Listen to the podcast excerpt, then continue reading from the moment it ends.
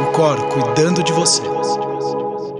Olá, mais um episódio, Cor cuidando de você. Eu, Sérgio Bruni, e eu acho que o alemão aqui, ele vai virar prata da casa, né? Gui? É, foi convidando, fui voltando, fui gostando do, da conversa e vamos lá, né? Gosta do um. microfone, né? Eu achei que era só na ESPN, mas acho que eh, tá indo para outro caminho também. Seja muito bem-vindo de novo, alemão. Muito bom ter você aqui. E hoje a nossa convidada muito especial. É um assunto bem diferente. Eu, particularmente, nunca tinha ouvido falar sobre o assunto e vou te abrir o, o jogo aqui. Não pesquisei sobre o assunto porque eu quero ser um grande aprendiz aqui. Até porque a gente estava falando que na internet tem muita coisa ruim, então de repente eu ia ler alguma coisa, eu prefiro ouvir de um especialista. Então, nossa grande convidada, Larissa Poloni, ela é fisioterapeuta, também representante oficial né, no Brasil da metodologia do Dr. Rafael Nogier. Espero que o meu francês esteja bom. E aí a gente fala de auriculoterapia. E eu achei muito legal, porque quando a gente falou de auriculoterapia, né? E aí, no- enfim, você é especialista em medicina chinesa, é neuropediatra, master ibero-americano e pela, em MTC. Então, assim, tem, são mais de 20 anos de experiência que você tem também, né? Profissional graduado na área de saúde, 17 anos deles como professora da pós-graduação também de MTC, com oito anos em auriculoterapia francesa e trabalhando diretamente com a referência mundial no assunto, que é o Dr. Rafael Nogier. E hoje você é uma fundadora da Escola Nogier. E é muito legal, então, é, primeiro seja muito bem-vinda, mas muito legal você falar sobre isso, porque eu achava que era simplesmente botar sementinha na orelha e ficar com aquele Você e esparadrapo. 99% da população. Larissa, muito, muito bem-vinda. Muito legal isso. Muito obrigada, fico muito feliz com o convite. Sempre para mim, a oportunidade que eu tenho de poder esclarecer, de trazer esse, esse assunto à tona, eu sempre aproveito, porque eu acho realmente pertinente, especialmente para a área da saúde, Sim. né? Por conta de tantas informações.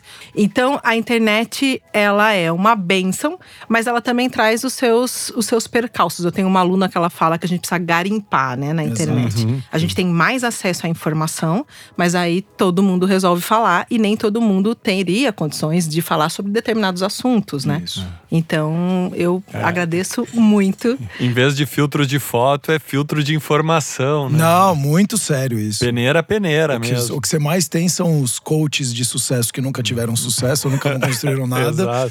Os nutricionistas que nunca se alimentaram de forma saudável, e mas estão aí falando um monte de coisa. E vários médicos, e é, e é engraçado, porque o que eu, eu comecei a. A gente está desenvolvendo uma plataforma para melhoria de sono das pessoas, né? Então a gente está com um projeto super legal, um software, enfim. E aí é, eu vi cada vez mais me envolvendo com o meio médico. Você fala, pô, o médico, né? Cara, o que os médicos se cuidam pouco É verdade. é surreal. Sim, eles não fazem exame, Não, eles 80 não acreditam. Eu vou chutar um número aqui, mas assim, muitos, vai, para não falar 80%, enfim. Mas assim, muitos cardiologistas fumantes. Assim, Você fala, cara, sim, qual- acontece. é uma loucura, assim. Então você começa a ver umas coisas que, e é isso. E aí, a hora que você vai ainda pra internet, que é o storytelling, é a narrativa que vem de hoje, quem conta a melhor história, você pega os caras bons nesse assunto, é só discorrer sobre a narrativa, sobre a história que vai sair assuntos legais, e aí você começa a vender os produtos ou o serviço, qualquer coisa que você- queira vender. Mas assim, até pra, pra gente desmistificar aqui, até porque era um erro conceitual meu, Vamos começar, acho que com a primeira pergunta. Qual é a principal diferença, né, quando você pensa numa medicina chinesa para uma ou então as orientais para ocidental? Ótima pergunta, porque é, eu- é, eu estava até conversando um pouquinho antes de entrar é, sobre isso. É, O que, que acontece? Eu venho percebendo, quanto mais eu fico disponível online, né? Eu vou recebendo dúvidas e tudo mais, mais eu vejo que essa é uma, um ponto nevrálgico em termos de conhecimento de saúde. As pessoas elas, elas classificam as, as terapias ou as, os procedimentos baseado no instrumento que vai ser feito. Então, ah, usa semente é chinesa, usa agulha é chinesa, porque é por causa da medicina chinesa. É, usa laser é ocidental, né? Então existe um- uma tendência a já pensar que o instrumento final é o que define a metodologia que você trabalha. E é o contrário. Método. Exatamente. É dar importância pro método. Método, é isso aí. Essa palavra é chave. É. Porque as pessoas falam de técnica. E técnica é o procedimento ensinado que é feito repeti repetidas vezes, que não precisa ter um conhecimento de base para você pensar. Ele já está pronto ali. Os protocolinhos, os livrinhos de protocolo, cola esses pontos aqui. Ah. Isso não é um tratamento, né? A diferença de base entre medicina chinesa e medicina é, alopática ou hipocrática, que é a nossa medicina ocidental, é a forma que ela olha para o ser humano. Ah, que interessante. Ambas são maravilhosas. Sim, então, o fato da auriculoterapia não ter nascido na medicina chinesa não está diminuindo a medicina chinesa. Sim. Ao mesmo tempo que também não diminui a auriculoterapia e nem aumenta ela ser de, ela vir de outro meio, que no caso foi o nosso, né? Foi o na- nosso pensamento ocidental. Então, o que, que acontece? Na medicina chinesa, tem-se uma, uma visão né, de que os desequilíbrios do organismo acontecem por uma questão energética, que ah, de base eles chamam né, de Qi, a, a energia de base, e que tem toda uma conceituação de polarização entre essa energia, entre yin e yang, cinco elementos. É uma forma totalmente diferente, às vezes até poética, de ver o ser humano. A nossa medicina, ela veio de um pensamento que foi evoluindo para ter mais como base o pensamento neurofisiológico. Então, se a gente for parar para pensar, na nossa medicina, o sistema nervoso central, ele é fundamental. E ele é o que comanda, né, de certa forma, todas as nossas, ah, ah, todas as ações fisiológicas que se ele não tiver presente, não vai acontecer. Não só ele, obviamente, mas todos os nossos sistemas têm uma correlação direta com ele. E a gente pensa no- na saúde, né, de uma forma totalmente diferente do que é vista na medicina chinesa. Então, o que, que diferencia uma terapia oriental, como você coloca, né? O que dif- diferencia é que a forma que ela vai fazer as avaliações iniciais para chegar numa conclusão é diferente do que acontece na nossa medicina é, alopática, é, na nossa medicina. É que a gente chama de tradicional. É, porque é daqui, é, exato. é o pensamento nosso. Então, o que que acontece? Quando você é, tem um paciente na frente e você quer abordar o que ele está vivendo pela visão da medicina chinesa, por exemplo, você vai chegar numa conclusão de síndromes energéticas. Ah, tá com deficiência de yin de rim, tá com excesso de yang do fígado, né? São, são formas de se eh, dar o nome de doenças para uma visão da medicina chinesa. E a partir disso, eu vou ter que tomar uma decisão terapêutica. Qual decisão terapêutica? Qual, qual o melhor caminho para esse paciente voltar para o equilíbrio? Vai entrar, logicamente, questões de alimentação, que na medicina chinesa é vista de uma forma diferente, é vista baseado nos cinco elementos.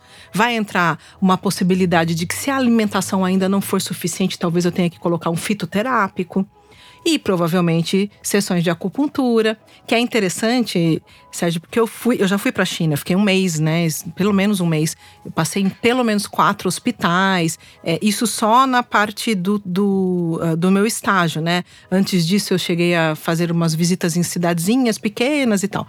E lá na China é interessante porque a acupuntura em si, ela é vista como um papel da recuperação. Ela não é vista como o ponto do tratamento Sim. eles tratam por fitoterapia, alimentação e a base do, do que se faz, né? E essa a, a acupuntura em si, eles tratam, por exemplo, para dor, para é, sequelas neurológicas, então para recuperação, o setor de recuperação deles. Inflamação. Inflama- É diferente, é um pouco diferente do que a gente faz aqui. É até interessante porque nós ocidentais, que somos especialistas em medicina chinesa, nós damos muito mais atenção para a acupuntura em si. E, e, de certa forma a gente ficou muito bom nisso, né? Eu- eu- recentemente eu fiquei na França há quatro meses, eu tive a oportunidade de é, entrevistar até um médico chinês que, e- que faz uma ponte também de cursos que o Dr. Noji dá para alguns médicos chineses. E ele falou justamente isso. Ele falou: olha, eu sou especialista em, eh, na influência do Ocidente no Oriente, o contrário, né? Ele é médico, antropólogo e que faz essa- esse estudo. E ele fala: eu posso dizer hoje que eu acho que os ocidentais são melhores na acupuntura do que os orientais, na visão dele, né? E, e faz sentido por conta disso. Então tem toda um- uma diferença de base que não dá para misturar. E isso é interessante saber, porque tem pessoas que falam que ah, dá para misturar os conceitos. Não dá para misturar, porque você tem que partir de um diagnóstico.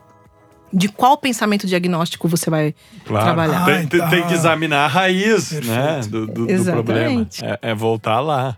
Então isso não quer dizer que uma é melhor do que a outra. É não isso tem nada é, a ver. exato, é tem nada a eu- ver. São pontos de são vista linhas, diferentes. é, são estradas diferentes. Não, até Exato. porque, e e vamos ainda mais pro extremo. Quando a gente fala, inclusive, de efeito placebo, vamos falar que. Porque tem muitos médicos que não acreditam em terapias é, é, alternativas, né? Ou holísticas, enfim. E aí, quando você vai para efeito placebo, e a gente que veio muito do esporte de alta performance, funciona muito o efeito placebo. E tem casos que muitas vezes o efeito placebo funcionou igual ou melhor do que o próprio medicamento. Uhum, Então, pra gente ver o poder da nossa mente dentro com desse certeza. processo também. Com certeza. Então, a crença ela é muito importante pro desenvolvimento, seja de qualquer terapia que você vá fazer. Exatamente. É. Uma parte importante, Sérgio, é o seguinte: a crença ela é importante para o indivíduo. Isso, É, exatamente. é- é fundamental, ela faz parte da vida. Todos nós temos que ter, né, acredito eu, uma ligação com esse algo a mais que nos faz seres humanos. Isso, né? sim. Nós somos diferentes por causa disso. Agora, um outro detalhe: Hum. a crença ela não pode ser envolvida no- do ponto de vista profissional. Ou seja, eu, como profissional, eu não posso colocar no ingrediente do meu tratamento a crença. Ah, sim. A crença pertence ao paciente. paciente. Mas eu não posso falar, olha, o seu tratamento não funcionou porque você não acreditou. Ah, lógico. e tem gente que justifica assim. Ah, não, você é meu aluno e o que Ah, eu mas aí ensinei… senão a gente vai entrar naquela coisa. Você acredita mais em Deus do que eu. Exato. Ah, mas o que que é acreditar muito ou pouco? O que Então- que é fazer muito ou pouco? É isso. Crença é fundamental, mas ela é fundamental como uma orientação e esse é um trabalho totalmente particular do paciente. Perfeito. Ele não pertence ao aspecto do profissional eh, que cuida daquele paciente. A não ser por uma orientação. Olha, você não acha que vale a pena você olhar para um lado e ele tomar a decisão que ele quiser dentro disso. Mas eu não posso influenciar em cima das crenças pessoais minhas a resultante ou não do que eu tô fazendo. Né? Então, a gente também tem um pouco dessa mistura hoje em dia, né? Sim. É, na verdade, é, de novo, é tanta informação que a gente com- é, se equivoca muito nos conceitos. A gente tem muitos erros conceituais. Desde questões básicas de sentimentos, que as pessoas não sabem é, é, dar a nomenclatura correta para o sentimento dela, e é muito doido isso.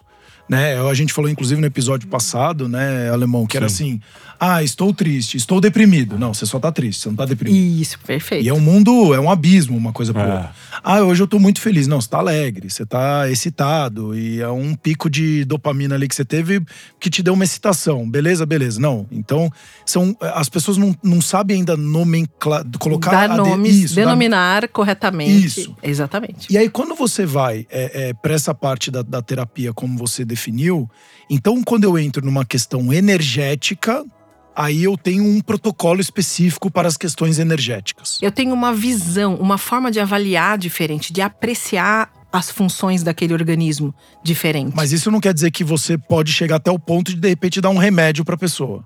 Ou não. Na verdade, sim, depende, do, depende do, do ponto de vista. Não é a base do tratamento da medicina chinesa, mas você não Perfeito. pode dizer que um médico chinês não sabe é, prescrever um Um antibiótico. fármaco. Porque, perfeito. exatamente, quando eu fiquei na China, tem UTI, tem tudo normal, né? Lógico, eles sabem é, prescrever. Isso. Mas o caminho de base de olhar para aquele ser humano e entender o que está de errado, vamos dizer Claro, assim, é. é, outro. Exato. A solução do problema é, é outra construção. É, é, é É uma outra visão sobre Exato, o é mesmo outras problema. ferramentas, é outras ferramentas que se usa.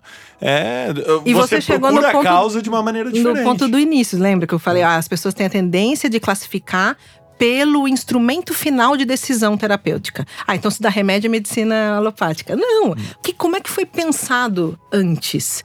Porque eu posso, até mesmo como um médico chinês ou como um, um- um profissional da, da ayurvédica, né? Verificar que a infecção que aquele corpo tem está no patamar de precisar de um antibiótico. E depois, quando eu quiser trazer ele para o equilíbrio, é regular a alimentação da, da maneira ayurvédica, por exemplo, ou da chinesa. Então, é, é, é um procedimento, é uma forma de pensar sobre a estratégia que eu vou usar para aquele paciente voltar para o estado de Não, normal e aí, dele. e aí, muito legal. Nossa, sensacional você trazer isso, porque hoje eu vejo é, a única saída e a gente tá indo por um caminho cada vez mais do shortcut, né? Então a gente vai pro caminho mais curto e mais fácil. Não quero sentir dor, mas assim, indo pra esse lado é sentiu dor, toma um remédio. E aí você nunca vai investigar, porque na minha visão, e me corrija se eu estiver errado, Nada surge do nada. Não, são sinais que o corpo dá pra gente investigar. Mas aí a pessoa não quer investigar. Ela só quer, não quero sentir a dor, não quero sentir a angústia, não quero sentir as coisas ruins que a, a, a, hoje, porque afinal temos que ser pessoas felizes. Então, quando tem dor é ruim. Não necessariamente. Talvez a dor ela tá te investigando algo É. que pode ser muito pior lá na frente, inclusive. Dor é proteção, né? Dor, dor sempre é um fator de Ah, proteção. Ou seja, Tem físico aquele caso emocional. agora que se fala muito, né, da, da questão da, da dor de cabeça, né? Tô com dor de cabeça e toma um comprimido. Mas Isso. às vezes vai ver, é falta de água. É, né? é- O corpo simplesmente. Que é a é- ressaca. A dor de É. cabeça de ressaca é isso, é falta de É líquido. É, é, o corpo tá desidratado a ponto que dói a cabeça, mas ao invés de você tomar água, você vai lá e toma um comprimido pra. Que não vai adiantar nada. Nada. Te tirou a dor, mas você vai Exato. continuar com o problema da dor de cabeça. E aí você, a hora que você vê, você tá tomando remédio todos os dias, porque você já parou de se hidratar, porque afinal você já vincula. Dor, eu tomei esse remédio, tirou minha dor. E aí você não precisa tomar água. E, você precisaria, e, e era só tomar água. Ou então a pessoa não dorme direito, que uma das causas de dor de Também. cabeça, que é cefaleia, é a questão do sono. E a pessoa não olhou esses dois pontos. Então ela já vai direto no terceiro. E aí, olha que legal você que tá escutando, tem muitas visões sobre aquela mesma dor. Ou sobre aquele mesmo problema, ou sobre aquele mesmo diagnóstico.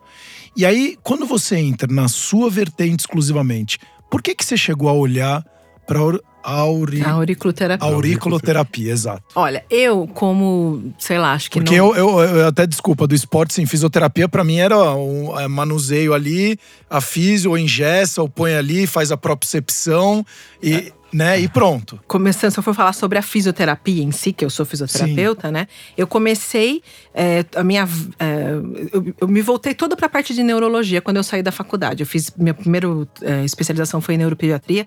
Trabalhei muitos anos com crianças atípicas, é uma paixão na minha vida. É, imagino. Mas justamente porque eu comecei a ter contato com essas famílias, eu percebi que tratar de uma criança e não olhar para os pais eh, tinha uma lacuna. Sim. Sempre vai ter uma lacuna. E eu queria uma- buscar alguma coisa que eu pudesse também oferecer para esses pais. E num primeiro momento, a primeira coisa que me atraiu foi a própria medicina chinesa. Fiz uma pós-graduação em medicina chinesa. Legal. Me apaixonei também, fantástico o olhar que tem, um olhar totalmente diferente, que agrega muito, né? E aí o que, que eu fiz na sequência? Eu ah, me dediquei tanto que eu fui convidada para dar aula, né, em uma pós-graduação, ensinar, né? Então eu fiquei muito envolvida. E eu conhecia a versão chinesa da, do tratamento na orelha. Que o nome correto, a gente tinha falado sobre isso aqui, é acupuntura auricular. Você tem que separar os termos, porque senão gera confusão, né? A auriculoterapia, a palavra auriculoterapia foi criada pelo, pelo criador dela, que é o Dr. Paul Noget, para justamente denominar aquele estudo que ele fez. Não existia uma palavra. Não, exi- não existia auriculoterapia milenar, porque essa palavra não é milenar. Essa palavra nasceu em 1951. Entende? É, só tem 60 anos, 70 anos. 72 anos, né? Então, assim, Olha lá, mais um erro conceitual. é um erro conceitual. Ah, nossa, a auriculoterapia ela sofre de um erro conceitual de base. É assim, é, é- é- esse é o principal problema. Então, é, voltando para minha história, eu aprendi como todo mundo aprende, né? Uma versão ah, que, que é a acupuntura auricular com semente, que é o que mais é feito dentro da medicina chinesa. E eu nunca trabalhei, nunca usei, porque eu não, não acreditava nisso. Eu não achava que aquilo fazia diferença com tudo que eu já trabalhava. Eu também, nunca achei. Em- Por isso que eu nunca fiz muita acupuntura, mas o da orelha eu falava, quem faz isso é maluco. Olha, olha que besteira. Aí o que que acontece? Eu simplesmente deixei de lado porque não via, não via resultado. Eu, eu garanti o resultado com a, com a acupuntura, com outras terapias manuais que eu já trabalhava. Se, eu, se chegasse um paciente para mim e eu falasse, vou fazer só auriculoterapia, jamais. Jamais com essa com colação de semente, não, não tinha resultado. E aí eu era professora, por uma razão que, né, um detalhe extra, eu falo francês, e uns alunos descobriram. E eles justamente vieram falar pra mim isso. Larissa, é verdade que o Dr. Noget eh, só dá aula pra médico? Porque na época, no Brasil, era isso que se falava, que ele só dava para dava aula para médico. Se fosse um outro profissional graduado, ele não aceitaria. Eu falei, bom, eu não tenho certeza, não me custa perguntar, né? Ok. Encontrei um contato dele, mandei um e-mail e ele me responde falando que não, que eh, ele receberia um grupo de profissionais muito feliz, né? Ele ia ficar de receber pela primeira vez brasileiros né, para ele dar aula direto lá. E eu fui para lá. E eu fui para lá com qual pensamento? O seguinte, bom, é, aprender algo da fonte sempre é benéfico, sempre é, é vantajoso. Claro. É beber água já, da fonte. Exatamente. É, não tá, eu passei já tinha, pela garrafinha, não, não, é da fonte. Exatamente. Eu já tinha passado por essa experiência em várias outras metodologias, inclusive, como eu disse, fui para a China. Sim. Fui direto na fonte, entendi como é que era, né, a vida lá e tudo mais. E aí eu falei, bom, eu, de auriculoterapia eu acho que eu não vou aprender nada, porque eu já conheço. Mas vai ser interessante ouvir da boca dele como é que o pai dele fez essa adaptação, porque é o contrário que as pessoas acham. As pessoas acham que o pai dele aprendeu medicina chinesa e fez uma adaptação depois francesa. E é justamente o inverso a história, né? Mas eu ainda achava que era assim. E eu vou pelo menos saber como é que é essa história direito, né? E fui com toda essa ilusão aí, achando que eu né, não ia acrescentar nada, mas só ia ter uma supervivência. E no primeiro dia de aula ele já traz a história, né? Óbvio, para contextualizar, ele já traz a história e simplesmente destruiu o meu, o meu mundo, né? O meu pensamento. Então eu nunca fui para lá pensando que eu ia trabalhar com auriculoterapia, ou muito menos que eu ia ser representante dele na língua portuguesa, que eu ia fazer disso a minha vida, né? Eu, praticamente hoje eu sou 100% dedicada a isso. Mas é, não tem como você ouvir essa verdade, né? Você, você vê por provas documentais o quanto é deturpado esse conhecimento sem não fazer nada. Não tem como. Então, eu cheguei na auriculoterapia por aí, né? Através da medicina chinesa. E, e, e quanto tempo durou esse aprendizado? Esse Na verdade, esse, a primeira vez que eu fui foi em 2014. É, desde 2014, eu com tirando os anos da pandemia, né? Eu fui pelo menos uma vez por ano, teve anos que eu fui duas vezes, porque não foi só uma formação, né? Eu fui treinada, né? Sim. Então, por exemplo, esse ano de 2022 eu fiquei quatro meses com ele, trabalhando lado a lado. Porque é, a auriculoterapia, justamente por ela ter uma visão da nossa medicina é, ocidental, neuro, neurofisiológica e considerar tudo, todos os aspectos da ciência, ela avança. Uhum. Ela não está parada, ela está também evoluindo. Tem coisas que o Dr. Nugent ensinava na década de 90 que ele já não usa mais, que já é obsoleto. Então, é, essa visão muda totalmente, né? O, o jeito de, de, de, trabalhar. Então, de fato, o que é a auriculoterapia? Boa pergunta. A auriculoterapia é uma metodologia de diagnóstico e tratamento baseada nas propriedades reflexas da orelha, que tem uma ação somatotópica. Somatotopia é quando você tem uma representação em uma parte do corpo por conta do sistema nervoso central. E ela é fundamentada em três pilares principais, que é detecção de pontos, sinal vascular e frequências de Nogier. Esse conjunto desses três pilares é o que fundamenta a base diagnóstica e tratamento da auriculoterapia. Ou seja, a colação de semente se ela não foi feita com detecção de pontos, com sinal vascular e com frequências de Nogier, não é auriculoterapia, não dá para dar esse nome. Porque esse nome foi criado pelo criador Seria dela. um aplicador de sementes. É, mas assim, quem cola semente fica muito bravo quando eu falo disso, mas o que que acontece? Eu não sou proibida de colocar semente.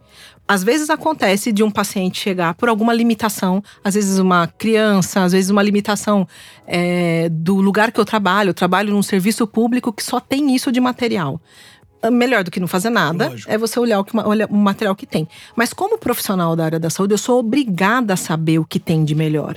E eu tenho que sempre buscar o que há de melhor para o paciente. Eu jurei isso quando eu me formei. Né? No uhum. nosso juramento, a gente jura isso. Então eu sei que a semente é a pior hipótese que eu tenho de tratamento. Eu só vou utilizar ela naquela condição, que é eu não tenho outra coisa e o paciente não me permite fazer melhor.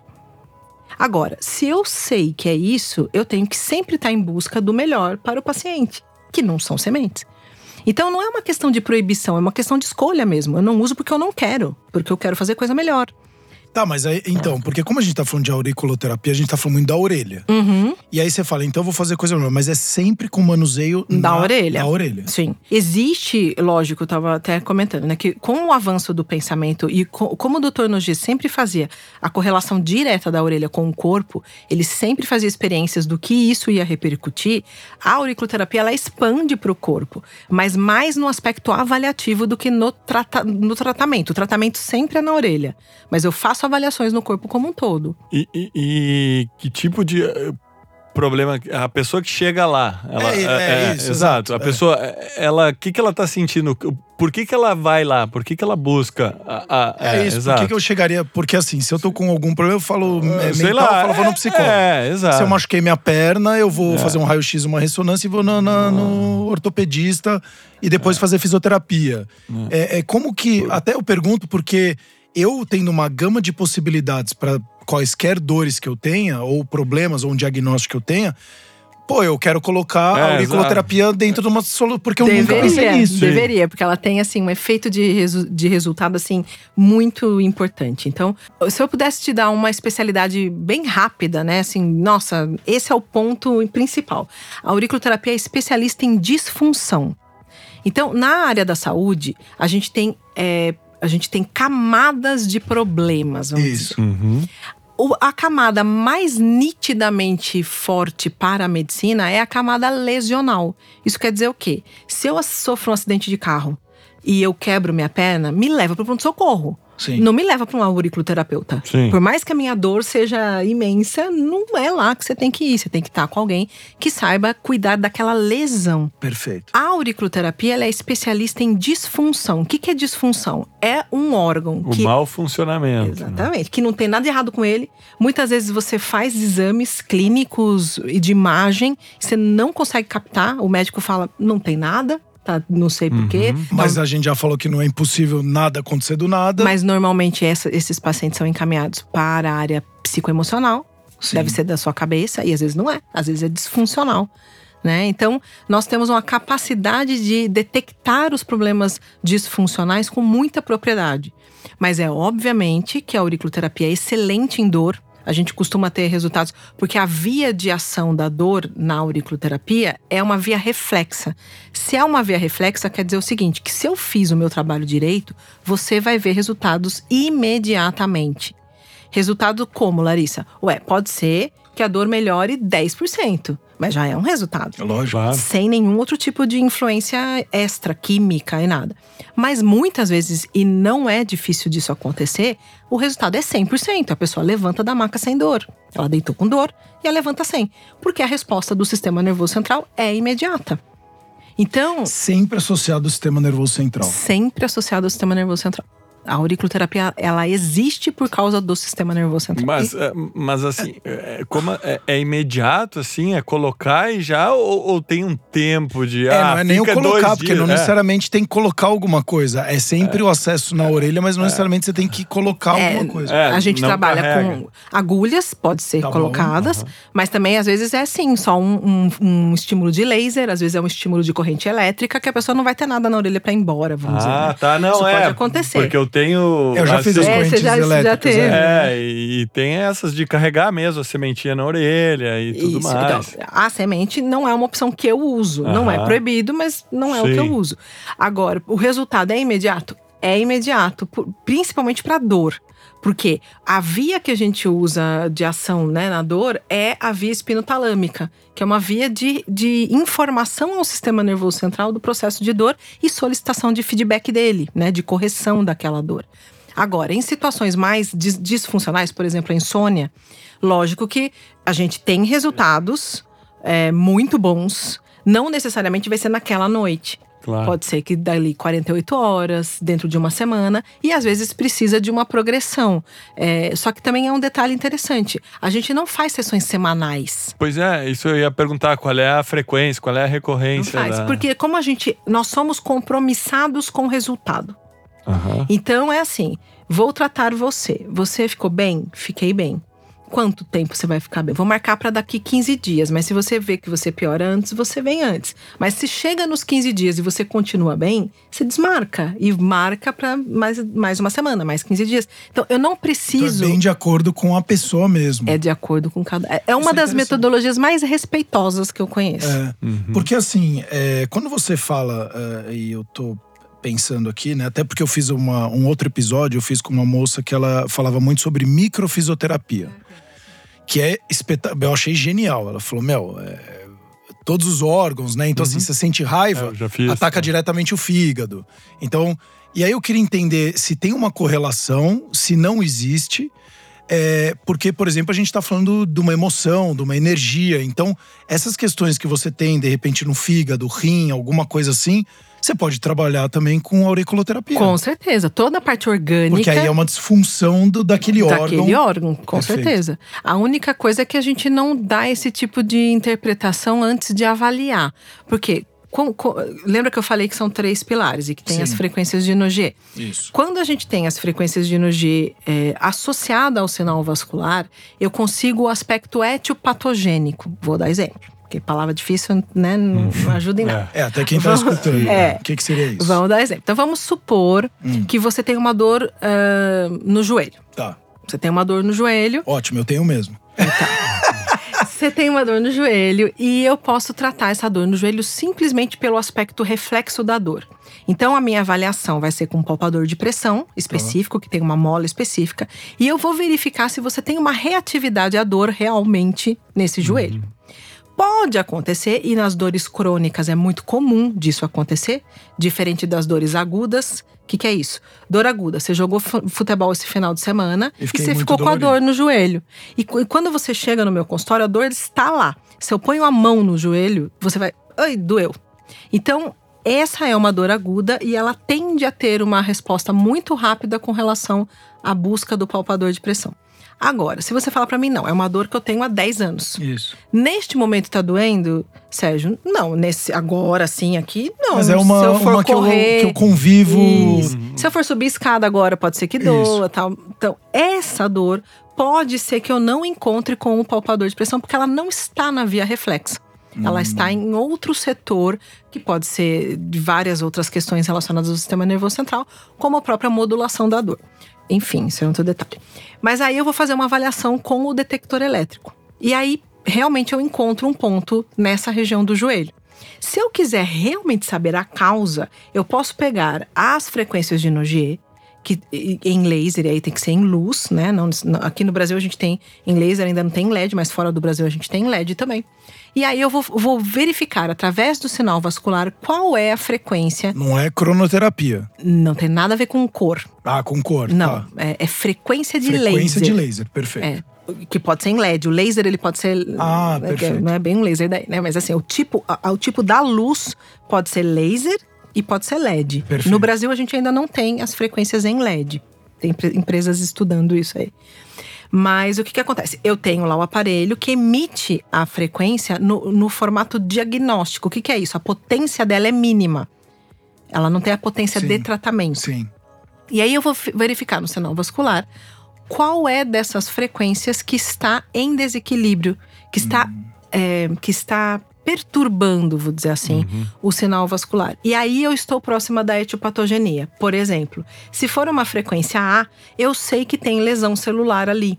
Então pode ser que tenha uma inflamação crônica, pode ser que tenha um rompimento de ligamento, pode ser que Pode tenha um tecido, menisco, alguma coisa um assim. tecido. Eu sei que tem um problema tecidual. Ah, que interessante. Porém, se for uma frequência G, por exemplo, eu sei que o, o componente de dor tem um envolvimento relacionado às questões do, do seu estresse, do que você tem de interpretação do mundo. Então, não necessariamente aquela dor, ela só tem uma questão tecidual. Às vezes ela não tem. Ah, Às é vezes psicossomática. É, é um psicossomático no sentido assim, é, eu a, a- É, você tá estressado e gerou uma dor. eu tô interpretando o mundo de maneira que me gera dor. Não é só o estresse. Interpretar as coisas. Ah, Não é uma questão de, ah, eu, eu- nossa, eu tenho muita coisa pra fazer, eu- ou eu tô, tenho meta pra bater. Não é isso.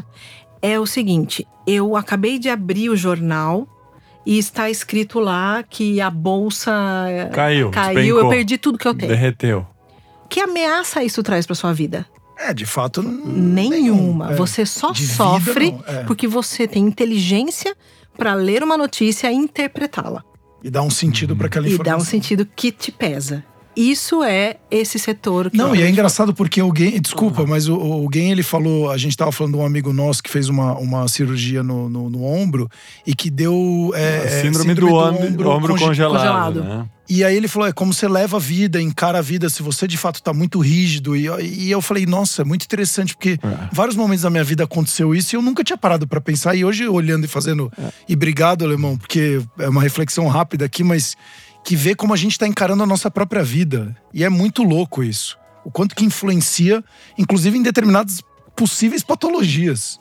Exatamente. Mas o que eu acho mais assim bonito na auriculoterapia nesse sentido é que eu, como profissional, apesar de saber que existe, até você sabe, todos sabemos, né, que existe isso, eu não, eu não chego nesse diagnóstico só porque eu acho, só porque eu sei que isso existe e que eu hum. suponho que o que você tá, pelo que você falou para mim, deve estar tá difícil sua vida agora. Não, é o seu corpo que me dá essa referência a partir de uma o avaliação. Dá sinais. É, e, e, e, muito interessante. Tá? E eu queria entender uh, quais as ferramentas que são usadas para diagnosticar o problema das pessoas. Né? Eu vi que o, problema no joelho, tem lá o, o palpador de pressão que tu falou. E, e, quais outras ferramentas que usa a auriculoterapia? Vou te falar. Então, assim, é, eu gosto muito de falar desse, dessa questão também, porque às vezes tem pessoas, justamente porque tem essa influência da semente, falam, ah, ela foi feita a vida inteira assim e agora que você está inventando uhum. essa moda. Isso é uma, uma grande mentira, porque a auriculoterapia nunca foi feita, a auriculoterapia, o termo correto da auriculoterapia, nunca foi feita colando semente. Quem fez isso foi a medicina chinesa com a acupuntura auricular a auriculoterapia ela nasceu com o nascimento do palpador de pressão, porque em 1951, quando o Dr. Ponogier se deparou que aquilo poderia ser realmente um meio de, de tratamento, a primeira coisa, como engenheiro que ele era, uhum. foi construir um palpador.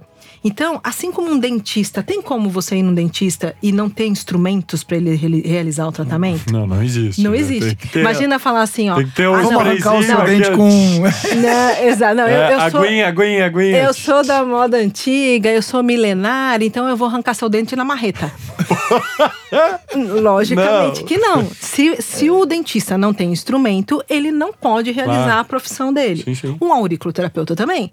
Tem instrumentos que são obrigatórios para a realização da auriculoterapia. É, o cara querer jogar futebol e não ter a bola e não tem a bola. Hum, vai, não meia. Vai ah, não, vou juntar um monte de meia. Não, é. a renda, até dá para brincar, mas não vai rolar. Não vai fazer um campeonato brasileiro de futebol é, com exatamente uma bola isso. de meia. Exatamente isso. Perfeito. Então, é, basicamente, para você trabalhar com a auriculoterapia, é indispensável você ter um palpador de pressão correto.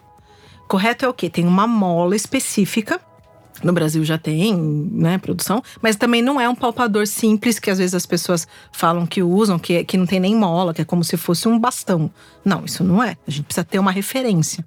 E a gente precisa ter um detector elétrico que também precisa ser específico para auriculoterapia, que tem dupla detecção, porque ele faz a, a, diferença da resistência elétrica da pele do corpo com ele mesmo e da região da orelha com relação a, a, ao ponto encontrado. Sim, e, mas esse elétrico, ele é como? Ele é com, através de adesivo? Não, ele, é, ele é uma assim, caneta. Né? Não, não, não. Ele é uma caneta. Ah. É uma caneta que busca. Então, o palpador também é uma caneta que tem uma mola. Uhum. Inclusive, ele foi o primeiro foi baseado no, num cartucho de Bic. Olha só. Desde a época, a Bic é fantástica. É a Bic então, até é, hoje. É, Os caras é, fenômeno, fenômeno, né? É. E o que que acontece? E o detector, ele é como se fosse uma caneta, imagina, um pouco mais grossa do que uma caneta uhum. Bic, daquelas outras que tinham várias cores, Sim, lembra? É, mais ou menos aqui. Quatro cores, aquela. Exato. E ela tem na ponta o, o palpador dela, né? O, o, a base dela é dupla. Então é como se fosse um bastãozinho fino metálico recoberto por outro uh, cano metálico, bem fino, justamente para poder fazer a diferenciação na orelha. No Brasil, esse detector ele já tem as frequências de NG no formato de corrente elétrica.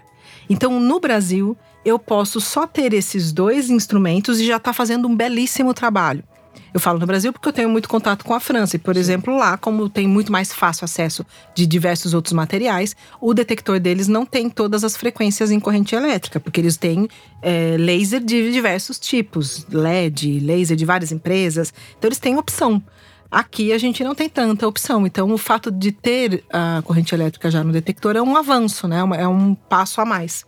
Quando você falou, você mencionou há um tempinho atrás a respeito, por exemplo, de insônia. Como que você aplicaria ou seria esse método de auriculoterapia para o caso de insônia, por exemplo? Aí, por que, que eu pergunto de insônia? Porque hoje é, um, é a maior prevalência do, do do sono hoje é a insônia das pessoas. E aí muitas pessoas aqui no canal acabam até inclusive perguntando a respeito do, do, do, sono e quais outras alternativas eles poderiam ter.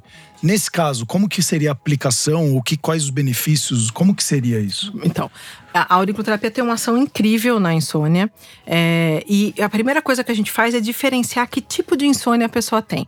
Se é uma insônia que ela tem dificuldade de pegar no sono, ou seja, ela realmente não dorme, ou se é aquela insônia que ela, ela deita, ela dorme, mas aí ela fica acordando Tá. gradativamente. Que ela sabe dizer, ah, 2h22, Sim, 3h45. sim. 4,56. Ela, Perfeito. né, é aquela que vai, que vai acordando. Então, por quê?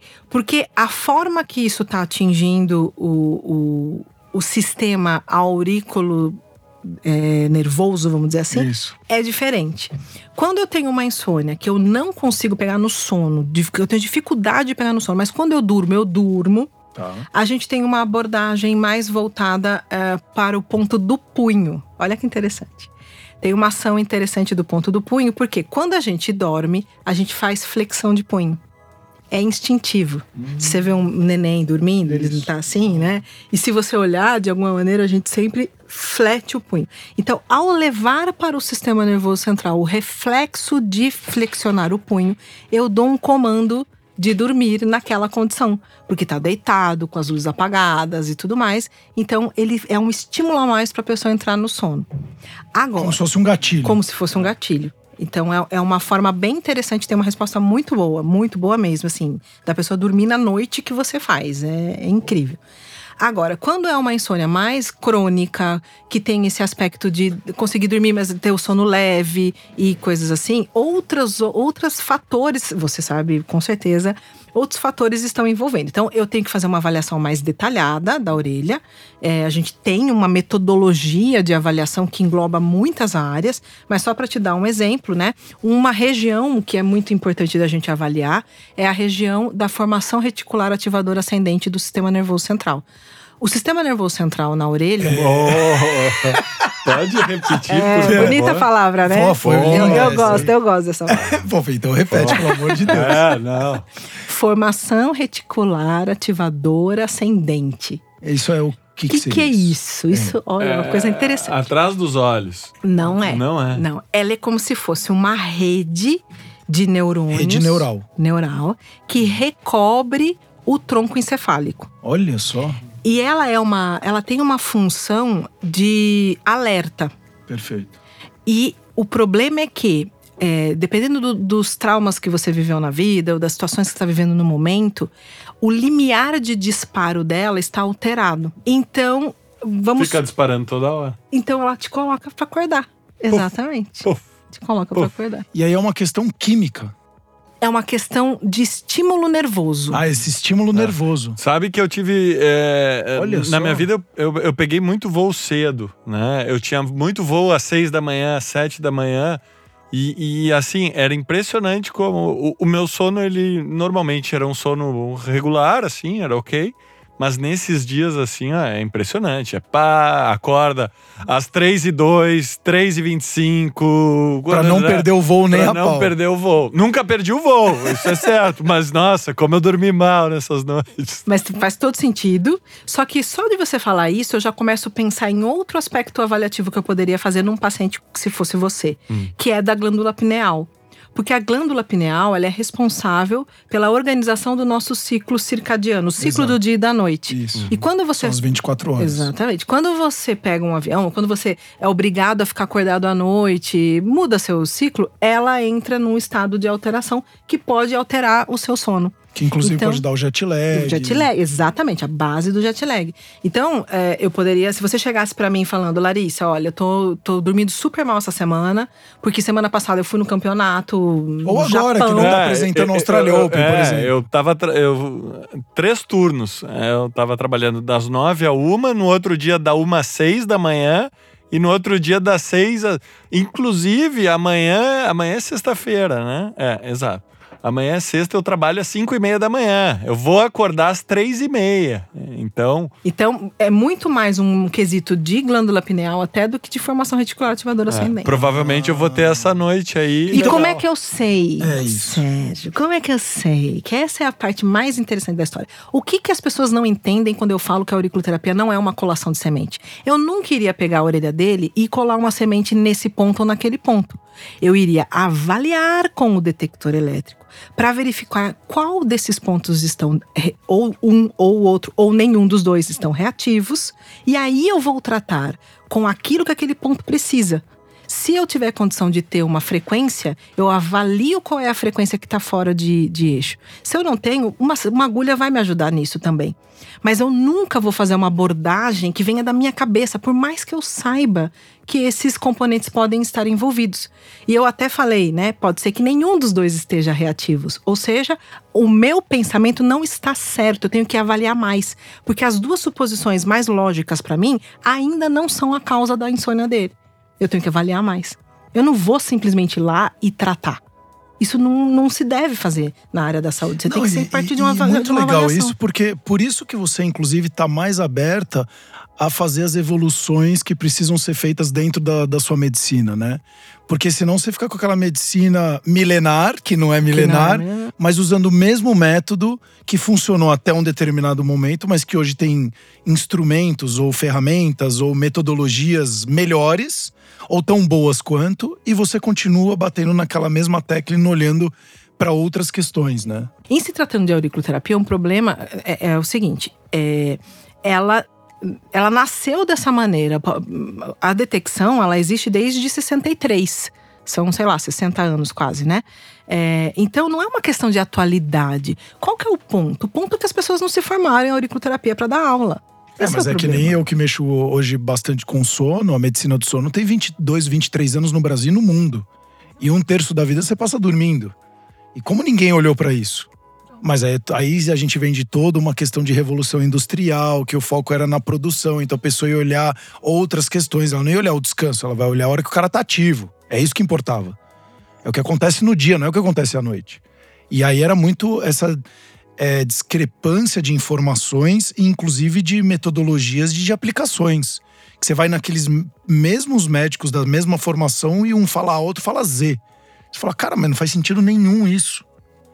Mas o cara leu o livro de 1970 e tá se baseando nele e aplicando ainda hoje em você isso, né? Por exemplo, assim, tá, beleza. A gente viu o sono e, por exemplo, uma dor de dente já, já é outro tipo de avaliação? Já é um... oh, dor Ou de órgão, sei lá, tô com dor que nem na, na raiva, né? O fígado. É... é, a gente não tem muito essa, essa interpretação direta da raiva. Isso também tem influência da medicina chinesa, ela também tem esse olhar. A gente, na auriculoterapia, a gente não faz essa correlação direta. Perfeito. É, logicamente que existem algumas junções avaliativas. Então, eu sei, por exemplo, que se a pessoa está com o nível de estresse aumentado porque o, a região do cortisol está ativa Isso. na orelha, mais uma, uma questão de, de fígado, eu posso falar, poxa, pode ser que tenha assim um nível de estresse, porque o metabolismo está alteradíssimo, você deve estar tá subindo no lustre, é. né, e tal. E aí, eu, eu chego conversando com o paciente, mas eu não faço esse tipo de interpretação. Entendi. Agora, a questão do dente, que você falou, é muito interessante, porque, obviamente, que se a pessoa tem dor no dente, ela é uma primeira escolha de um dentista. Uhum. Agora, lembra que eu falei da disfunção? Uhum. É. Vamos supor que você teve uma dor no dente. Você foi no dentista. O dentista tratou o seu dente, tinha uma questão lá. Ele foi, fez os exames, raio-x, precisou fazer um canal, fazer alguma coisa. Fisicamente está resolvido, Sim. Hum. Só que a dor continua. É, porque a dor de dente ela é complexa, né? Exatamente. É. Então, quando você já foi no dentista, o dentista fez o que tinha que fazer e ele fala para você não tem mais nada para fazer uhum. porque tá, uhum. não tá limpo, tá tudo certo aqui, não sei por que tá doendo. Esse é um problema para auriculoterapia. Eu vou conseguir entender esse processo de dor que, se, que permanece não tendo mais a causa ativadora. É, porque aí é uma disfunção de fato, não é mais o. Mas eu não posso nunca falar para um paciente que chega com dor de dente claro. que eu vou cuidar. Não, primeiro você já foi Claro, não, vai tratar o canal primeiro, fez. né? Perfeito. Entendeu? Lógico. Trata o canal eu primeiro. Primeiro eu preciso depois... saber se a parte física, estrutural foi é, cuidada. E se ele fala, não, justamente, eu, eu tô vindo indicado de um dentista hum. que conhece a ação da auriculoterapia. Ótimo. É. Então agora eu vou poder ajudar. E a gente ajuda muito, muito. Então, assim, é, é, até para eu entender e, e, de fato se tornar uma opção na minha vida. E eu tô extremamente curioso. É, eu gosto de fazer uns biohackings em cima de mim, assim, para ver o que, que, funciona melhor em mim. É, eu tava na fase agora da, da banheira de gelo. Tá. Eu gosto muito. Do método Rolf, do Rolf. Hof. É, Wim Hof, é. Mas já tô vendo que não tem. Eu mandei, inclusive, pra um amigo meu que ele é, virou fissurado nisso aí, o Cris lá, e ele já mandei pra ele algumas coisas também de estudo da banheira. Calma, não é tão lindo, maravilhoso assim como acham. Tem algumas outras questões também. Mas. é, então eu vou até você e aí sempre me queixando de alguma dor. Não. Cê- assim, Por exemplo, eu vou falar, Larissa, ah, gostei daqui do papo com você. Quero dar uma passada pra trocar uma ideia com você. Aí você vai falar, beleza. Aí você vai falar o que comigo? eu vou fazer toda uma avaliação, obviamente, eu tenho que te conhecer, tenho que entender Sim. como é que tá, né, você tá a sua vida, fazer uma anamnese, óbvio. Ah, perfeito. Mas a anamnese não é o que baseia o meu tratamento, que também tem esse detalhe. As pessoas acham que basta o paciente falar: tenho dor no joelho, vou tratar do joelho e é isso. Não. Nem sempre o que você tá me falando como É o que de prioridade fato é, lógico. é a real prioridade. Até porque a gente tem uma, uma, uma discrepância de realidade. Exato. e A percepção que a gente tem Isso. da gente mesmo não é a, a- a mais neutra, né? Isso. Então, lógico que eu vou fazer uma, uma anamnese, aí você vai deitar na maca e eu vou fazer toda uma avaliação é, das orelhas, baseadas nos instrumentais. Mas é igual. é- é- e aí, de novo, aí você vai tocar nos pontos. Porque eu vejo, sei lá, vai, quando eu ia fazer uma massagem, e aí eu tinha um massagista, doutor, o, o seu Kida, que voltou pro Japão, infelizmente, que eu amava esse cara quando eu jogava tênis, inclusive, ele me salvava. Mas ele chegava ao ponto até de fazer uma acupuntura. Mas aí ele tocava muito nos meus pés, dos pontos dos pés. É.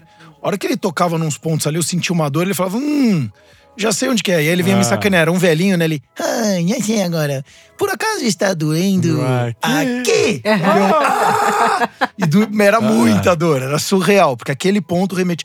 É exatamente isso na orelha também. Você, ah, você me contou isso, fiz anamnese, então é aqui e para esse momento a gente vai fazer essa aplicação. Sim, o que acontece é, existe uma, uma primeira base de somatotopia, que é exatamente isso que você falou do pé, que é justamente essa base reflexa, que é direta, é direta a Causa e relação efeito.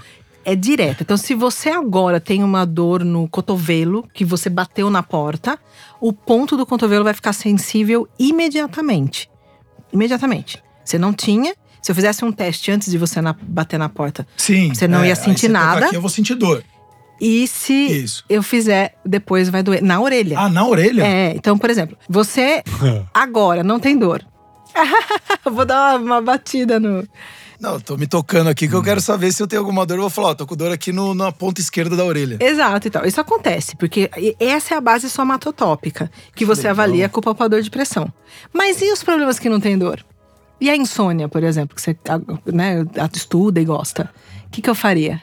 Não faria, não é? Não faria ia colar uma sementinha e tal. Não, eu tenho a detecção elétrica que mostra as alterações disfuncionais, porque ela representa um outro tipo histológico de ponto. Não, e a insônia, quando você dorme mal, ataca também diretamente o sistema nervoso central. Por questões cognitivas, Por tudo. fisiológicas, tudo. É. Tudo. E aí eu tenho que avaliar. Caramba, que Então interessante. é muito legal porque eu não faço nada baseado na minha cabeça. Eu não faço nada porque eu baixei um mapinha da orelha da internet e tô aqui colando semente em alguém. Isso não é auriculoterapia. É uma deturpação desse conhecimento, infelizmente. E qual é o. E você tem. De novo, é uma curiosidade. É, é, é, evidências ci- é, científicas ou de aplicações de fato, o quanto, por exemplo, em média, pessoas que fazem tratamento de insônia com auriculoterapia, qual é a evolução de melhoria da. Tô, tô só trazendo um dado. Ou pessoas que têm essa disfunção no joelho. Fazendo esse tratamento, ela teve metade resolveu o problema, só para eu ter uma ideia, assim. É porque- uma ótima pergunta. Nem tudo a gente tem documentado dessa maneira. É, lógico. Existe um Centro Internacional de Ensino da Auriculoterapia, que o presidente é o Dr. Rafael Anugê. Esse centro, a gente tem encontros é, bianuais, que é um congresso internacional, Perfeito. onde as pessoas trazem é, as experiências, né? Então tem equipe de análise bibliográfica e tudo mais. Mas da insônia em específico, eu neste momento não tenho uma informação é, em números para você, ah, de pesquisa, eu não Sim. tenho. Mas o que eu posso acrescentar nisso, que eu acho importante, é que a auriculoterapia ela já passou por um crivo de um órgão oficial francês da área da saúde, de pesquisa na área da saúde, que chama INSERM, Sim. Ela passou por uma análise. Como é que é isso? A- essa, esse instituto, né? Ele pega todos os artigos publicados. Você sabe que artigo tem coisa boa e coisa não Sim, boa sim, e sim. terríveis, né? Ele seleciona os, ar- os Até porque artigos. tem alguns artigos que são financiados É. pela indústria, né? Não vamos esquecer não disso. Vamos, de- né? Um dia o tomate faz bem, o ovo, É, o chocolate. ovo, Coitado do ovo. Exatamente. Exatamente. Então, eles pegam e falam: bom, esses 25, tô chutando um número baixo só para dar um exemplo, né? Esses 25 artigos estão excelentes em termos de produção, de tudo. Então, eles comprovam realmente a ação da auriculoterapia. E eles foram comprovados em especialmente algumas partes: ansiedade e dor. Ok. Então, nesse crivo, a auriculoterapia passou nesse órgão seríssimo de pesquisas médicas. E os demais, a gente tem vários estudos, alguns muito bons, outros que são publicados como auriculoterapia, mas não é auriculoterapia. Tá. E a auriculoterapia ela veio da França e está no Brasil, mas quais outros países que ela está desenvolvida? Nossa, ela já está em muitos países, assim. A- os países que têm mais a- proximidade francofônica, né, com a língua francesa, mais, né? Canadá, é, alguns países da África, é, mas a, auriculoterapia já está no Japão, na Austrália, na Europa inteira. Especialmente o Dr. Rafael Noguer, esse, esse médico que eu trabalho, ele, ele teve esse intuito, não só ele, mas ele muito, Sim. de viajar pelos países para ensinar. E esse, isso foi muito bom, porque foi a, a divulgação eh, do conhecimento, né? Que as pessoas sabem que existe, mas também foi a causa de ter, de ter um pouco de confusão. Porque muita gente fazia, ele vinha dar um workshop de um final de semana, a pessoa fazia esse workshop e falava que, que já É, estava lógico. formado. É o especialista de 12 Ah. horas. Esse especialista de 12 Agora, mas é, é, aí só pra. é, e quais patologias a gente pode tratar com auriculoterapia? Todas. Todas? Todas. Então você que está escutando aqui, olha quanta coisa interessante para você buscar na internet e não colocar dor de cabeça ou dor no joelho, a primeira coisa é aparecer o remédio. Lógico que o remédio muitas vezes vai aparecer em primeiro lugar, porque tem muito investimento da indústria farmacêutica. Não estou falando contra, mas você tem que usar no momento que você tenha que usar e não ele ser a sua primeira decisão. Então sempre vá atrás de boas informações, bons profissionais, olhe outros tipos de, de possibilidades, porque talvez essa possibilidade, no caso, por exemplo, a auriculoterapia, para você pode ser a melhor. E não necessariamente outra. Mas aí você viu que o seu, a gente falou no outro episódio, né, Alemão? É, as comparações. Ah, mas o meu tio fez daquele jeito, o meu amigo, aquele digital influencer que eu nem conheço aquele cara, fez daquele jeito, eu tô fazendo igual. Não, olha você, bioindividualidade, olha quem é você, para que você precisa e de fato agora se funciona para tudo, pô, talvez seja um prato cheio aí para você também poder utilizar, né? Com certeza, com certeza. Ela tem a capacidade de cuidar de toda e qualquer alteração que acontece no corpo humano. Obviamente que a resposta é individual. Né? A gente é, é- a, a- metodologia ela tem essa capacidade e o corpo tem que ter ca- capacidade de resposta. Então existe uma somatória de efeitos nesse sentido, né? Mas ela é, é completa. Você Até para fazer a minha última pergunta, e eu não sei se o, se o Gain ele tem, mas para quem que você indicaria? a auriculoterapia como paciente ou como profissional? Os Assim, dois. A auriculoterapia eu indico para todos os todas as pessoas que queiram se sentir melhor em qualquer setor da vida dela. Não só no setor físico, por exemplo, você sente alguma dor, como no setor orgânico, má digestão, constipação e coisas assim. Como também no setor é, não só psicoemocional, porque quando a gente fala em psicoemocional, a gente só pensa que a pessoa está com ansiedade, depressão tal. Mas não, nós temos um efeito muito interessante na performance cognitiva. Então, se você está querendo, você está você tá num desafio de estudo, alguém te pediu para fazer um, um, sei lá, uma palestra importantíssima e você tá super nervoso com isso e, e você tá vendo que não tá rendendo, você não tá conseguindo se concentrar bem e tal. Auriculoterapia é excelente para isso, excelente. Então, é, como eu disse, qualquer situação que você queira uma abordagem natural, né, lógico, e que possa te beneficiar, né, no, no seu. Pô, vou indicar para umas pessoas, inclusive, que tem às vezes até uma, uma dificuldade renal, alguma coisa, Sim. pra- ou para ir no banheiro. E aí, pô, você pode de repente fazer uns tratamentos assim, não precisa ficar tomando protetor de, de remédio, estômago. é. né? Exato. Porque tudo é remédio. E o que acontece muito também, lógico, o legal. tratamento médico é importantíssimo, Lógico, claro. óbvio, mas o que acontece é que com a adição de um tratamento desse, você com- começa a ter uma diminuição de dosagem, Sim, lógico que sempre indicada pelo médico, mas um acompanhamento que faz com que a otimização do tratamento aconteça. Não, e outra, você otimiza inclusive o seu próprio corpo, porque ele na te- dizem, né, que o seu corpo tem as próprias defesas que ele precisa, né? Que é uma, uma máquina praticamente perfeita. Então, e eu vi vários documentários e tudo, e de fato eu vi questões. hum, Tem até um que chama Rio, Poder da Mente, né? O cara quebra a coluna dele em 10 pedaços, o cara fica para- tetraplégico, e aí ele começa a fazer trabalho de visualização três horas por dia. E depois de um ano ele tá participando do Ironman. Então, assim, porque ele colou vértebra por vértebra. E eu fiz esse trabalho quando eu tive uma lesão no ombro, eu fiquei seis meses sem poder sacar. E eu fiquei fazendo com o bang, três vezes por semana, uma hora e meia, duas horas de visualização.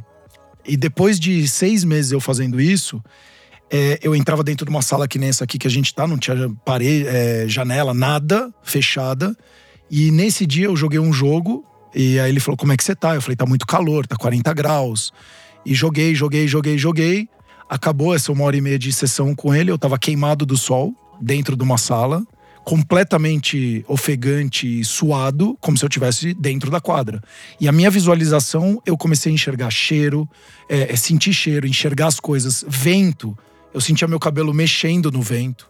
Então, assim, se essas coisas também funcionam, a gente tem que estar muito aberto a, a olhar para outras questões, a não ser só. E é o que a gente falou, é desmistificar e abrir a cabeça. Abrir a cabeça. É, Quanto é, mais aberto. ressignificar nossas Exato. crenças, né? Que elas são muito limitadoras muitas vezes.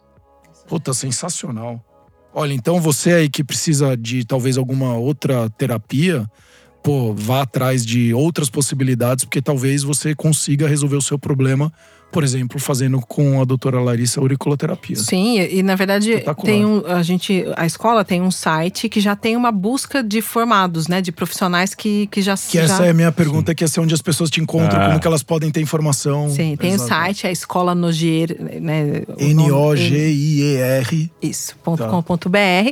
Lá tem todas as indicações, tem contato de e-mail, tem o meu Instagram, é exatamente a mesma coisa, arroba Escola Nogier também. Perfeito. E a gente, eh, justamente por essa necessidade de busca, né, a gente criou um, um setor no site onde a pessoa tem lá eh, por, por localização, né? Sim. Que legal. Estado, cidade, Ah, legal. Ótimo, que legal. Que bom. os profissionais formados. Mais alguma coisa, Alemão? Não, é isso aí, tá explicadinho. não, não, muito bom, adorei, sensacional. É, eu sou muito aberto, né? A É. todo tipo de tratamento, todo tipo de terapia. Não, e a gente que foi atleta, né? É, o cara fala, "F- fica de ponta cabeça, É, na bananeira que é, você fica. A Então, gente já tentou de tudo. mesoterapia, É. tudo que você pode imaginar, caminhei sobre brasas, e tudo que eu puder fazer pra melhorar minha vida, eu vou fazer. Fantástico. Eu, eu acho é engraçado que alguns, alguns eh, profissionais, alguns alunos eh, que nunca trabalharam com agulha, que vêm de outras especiali- especialidades, eles têm essa dúvida.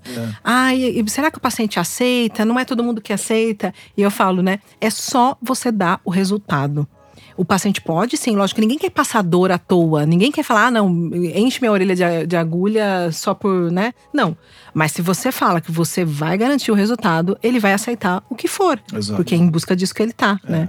E aí você deu exemplo disso, né? Ah, Se virar de cabeça para baixo, né? É, é isso. muito legal. Muito obrigada. Eu que agradeço. Foi muito bom, Muito bom a oportunidade. Quando você Muito. quiser conversar comigo de novo, estou à Com disposição. certeza. Vamos falar mais vezes. Gosto muito. Não, e eu quero até, de repente, eu vou pensar aqui internamente da gente juntar outros tipos de profissionais para ver um debate. Exato. E É um uma questionar o outro Aham. e fazer, porque eu acho que isso é o mais importante. A discussão enriquece. Com certeza. E, é, e aí, até para quem está escutando de novo, vá atrás de boas informações e bons profissionais. Tem muito charlatão aí no mercado, muita gente falando besteira na internet, então vá atrás de boas informações, boas bibliografias, porque normalmente com boas informações você toma melhores decisões. Assina embaixo. Assinamos. É isso, alemão. É isso. Show de Por bola, hoje então. deu. Pessoal, bom, para você que tá escutando, espero que você goste. Não deixe de seguir o episódio, o canal. E se você gostou desse episódio, traga feedbacks. Hoje são mais de 500 mil ouvintes no canal. Muita gente tem trazido feedbacks muito legais pra gente poder ajudar em mais vidas. E talvez a gente possa estar ajudando aí um amigo ou um ente querido seu também. Até os próximos episódios, o Cor cuidando de você.